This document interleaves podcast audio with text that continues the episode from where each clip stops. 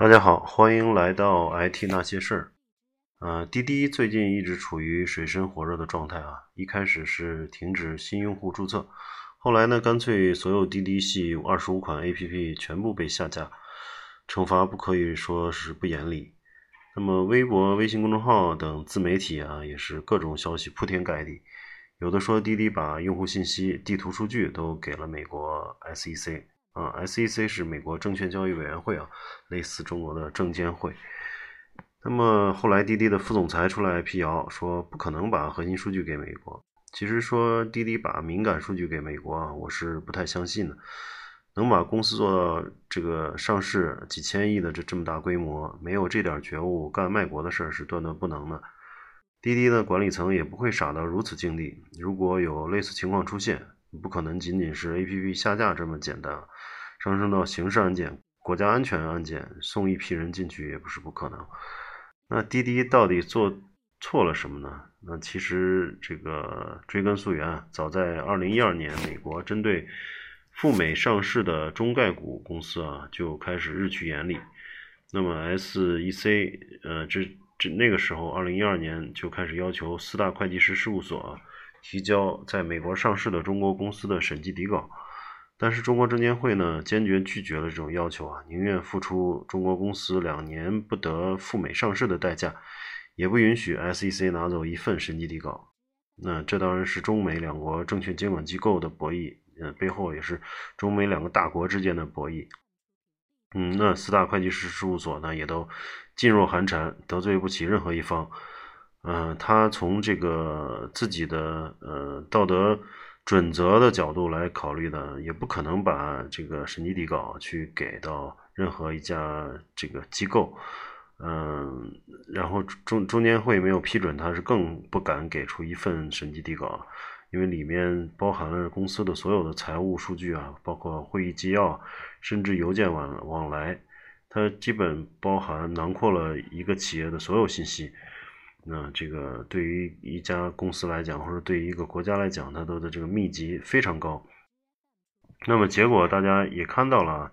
就是七月一日党百年生日的这个凌晨啊，滴滴在美国火速静默上市。呃，说静默上市呢，主要是它官网也没有公告，网上也没有敲钟照片，员工也没有发朋友圈，一切都静悄悄的，啊，静的可怕。一个市值四千亿的互联网巨头上市，竟然如此悄无声息，令人匪夷所思啊！而且以前来说，这个上市是很光荣、值得炫耀的事情，那么这回这么悄无声呢，感觉很不正常啊！其实就在呃后来有人发现啊，就在上市的前一天，滴滴就新增微博的 CEO 为独立董事。那么这也让人联想到这个微博在蒋凡阿里蒋凡事件的这种不光彩的记录啊，充当了资本方的这个控制舆论的工具，那让人也怀疑滴滴这次是不是在控制控制舆论啊，封锁消息。那么滴滴为什么急于上市呢？这要说到背滴滴背后的资本集团。那么滴滴这些年烧掉了总共有一千五百亿之巨啊。背后的投资财团称为这个全球豪华财团也不为过。不光国内的腾讯、阿里，还有中金、中投啊，新加坡的淡马锡、高盛、摩根、软银、汇丰啊，是一个不少。烧了这么多钱，那么财团都有套现离场的巨大渴求。嗯，而中国呃中美关系呢，又面临极大挑战。随着中美之间的这种摩擦。赴美上市的时间窗口随时都会都可能关闭，那么一旦关闭呢，背后大量资本将被套牢，套现会变得遥遥无期。呃据业内人说，国家一直也没有阻止任何海外公司上市，但是呢，因为近年中美关系影响，越来越多的这个中概股呃回归港股或者 A 股，至于滴滴呢，上峰的意思是缓缓，到底什么时候能上市，在哪儿上市，坐下来慢慢研究一下。但是资本等不起啊，管理层也等不起。说到滴滴的管理层，大家都知道啊，创始人 CEO 是程维，总裁呢是柳传志的女儿柳青，而被兼并的 Uber 中国地区总裁原来是柳珍，也就是柳传志的侄女。再加上神州专车和神州租车，也有人说中国出行市场姓柳。那么柳传志的联想呢，前两年刚刚经历风波啊，这也就是联想宣传自己是一家国际公司，不是中国公司。并且在关键的五 G 投票中投给了高通，高通而不是华为。那么这些事情虽然不一定全都有绝对的相关性啊，